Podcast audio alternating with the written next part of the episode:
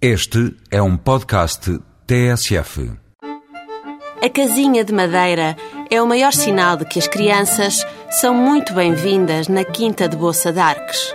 A casinha de bonecas, como lhe chamam, serve as brincadeiras dos mais novos, como o jardim serve as suas correrias e o bosque, as aventuras. Fica em Arques, perto de Viana de Castelo, esta quinta onde os miúdos voltam a ter os direitos e as liberdades de antigamente. Curiosamente, os adultos não se costumam queixar das correrias e das gritarias. A quinta da Bolsa de Arques tem espaço para todos. E ou é da densidade do arvoredo ou da espessura das paredes, a verdade é que o silêncio também se escuta muito bem no interior dos alojamentos. São sete as casas independentes pensadas para que cada estadia seja feita exclusivamente em família.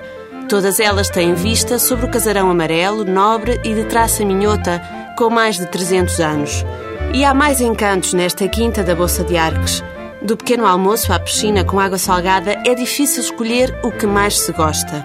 Querendo conhecer o exterior da Quinta da Bolsa de Arques, logo ali em punho tem mais casas brazonadas e casas de brasileiros para ver por fora. E apenas a 12 km de distância está Viana do Castelo.